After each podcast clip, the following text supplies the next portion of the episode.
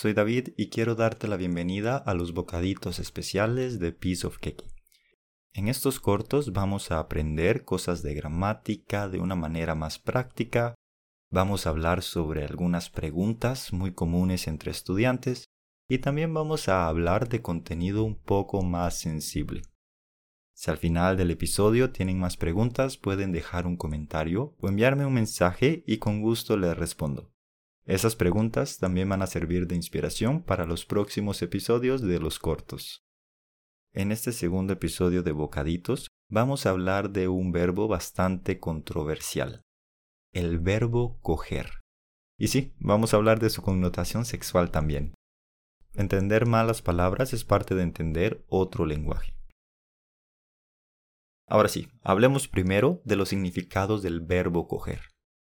El significado varía dependiendo del país. En algunos lugares es sinónimo de tomar, agarrar o to take en inglés, pero en otros países se usa como sinónimo de follar, tener sexo, echar un polvo o to fuck en inglés. Y según Array, en América Central, Argentina, Bolivia, México, Paraguay, República Dominicana, Uruguay y Venezuela, esta palabra se usa con connotación sexual. En países como España y Colombia se usa más como tomar o agarrar. Si no estás seguro qué uso le da la persona con la que estás hablando, yo recomiendo usar un sinónimo que no genere un malentendido. Al menos en mi país la palabra tiene ambas connotaciones pero depende mucho del contexto. El contexto y la manera de decirlo determinan el significado de la palabra. Por ejemplo, podemos decir voy a tomar un taxi, voy a agarrar un taxi o voy a coger un taxi. Y en estas tres oraciones me dijiste que vas a utilizar un taxi para llegar a tu casa. Y si agregamos el reflexivo, nada más agregamos me, puede cambiar bastante el significado. Por ejemplo, si dices me voy a tomar un taxi, todo bien, te vas a ir para tomar un taxi. Pero si me dices me voy a coger un taxi, la historia cambia totalmente y pensaría que hay un problema por ahí. Eso puede significar que te vas a ir para tomar un taxi o que te vas a ir a follar un taxi, lo cual considero un poco raro y difícil de hacer. Veamos algunas maneras de utilizarlo como tomar. Recuerda estar seguro de qué significado entiende la otra persona con la que estás hablando. Podemos decir cosas como voy a coger mis cosas y me voy. Posiblemente digas esto si terminas con tu pareja y viven juntos y te quieres ir. También una frase como mi abuelo cogía café cuando era joven.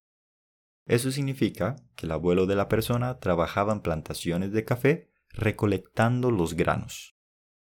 Si tú me dices, cojamos un avión a un país donde hablen español, ¿me estás invitando a viajar a un país hispanohablante?